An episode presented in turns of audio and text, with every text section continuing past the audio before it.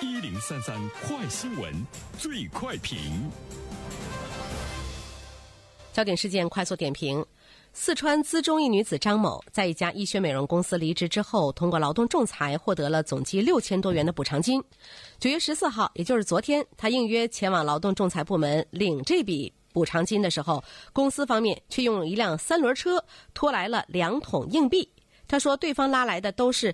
一角钱的硬币，还让他一角一角的数。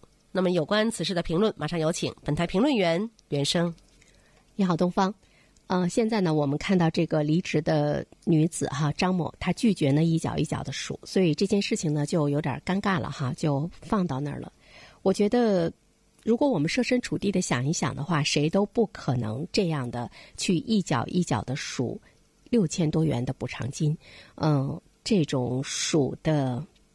状态和行为本身呢，每一个人都会觉得呢，是对自己的一种极大的一个侮辱和蔑视，甚至于呢，我认为，当你蹲下来来数钱的时候，其实呢，公司是看到的你对他的一种呢这个下跪啊，所以呢，在这里面我们会看到这件事情，好像到现在为止，法律呢还无从呢去这个呃。插手，因为我们看到劳动仲裁部门说，呃，我们判了啊，我们仲裁了，具体他们怎么支付，我们就管不了了。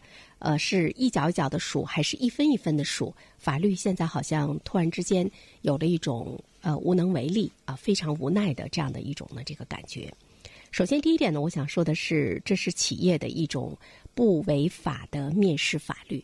呃，我们都知道呢，一旦企业和员工发生了劳动纠纷，那么一定呢是要走劳动仲裁这个道路。就如果双方协商未果的状态之中，员工呢一定要走这个劳动仲裁。那么其实劳动仲裁的这个结果，无论是企业输，呃，还是呢这个员工呃最终呢输了这场官司，要相信呢法律的这个呃公正以及呢它的这个严肃性。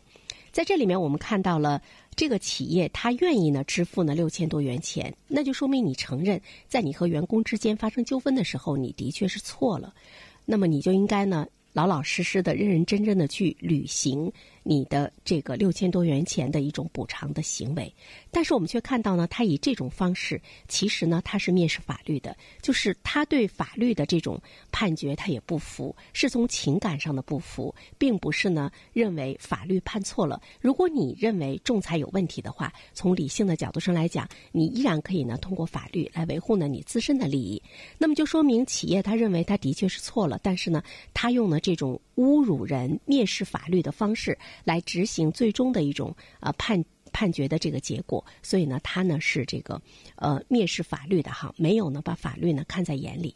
第二方面的话呢，其实我们想要关注到的呢，就是一个公司、一个企业呢这个道德的问题。这件事情发生之后哈，大家呢都在说说这个公司不是在给自己做负面广告吗？呃。舆论呢也认为说，哎呦，这个公司是呢这个垃圾公司。另外，我们再来回头看一下呢，它是一家医学美容公司。那么是给大家来带来美的，那么这种行为的本身，大家都会觉得呢，这家公司很丑。所以说呢，美和丑之间，他们自然的给自己呢，呃，做了一个大大的这样一个负面的广告。除了呢是公开赤裸的挑衅法律之外，其实呢，他们把自己呢也进行了一种毁灭性的一种的打击。不知道呢是否还有愿意美的？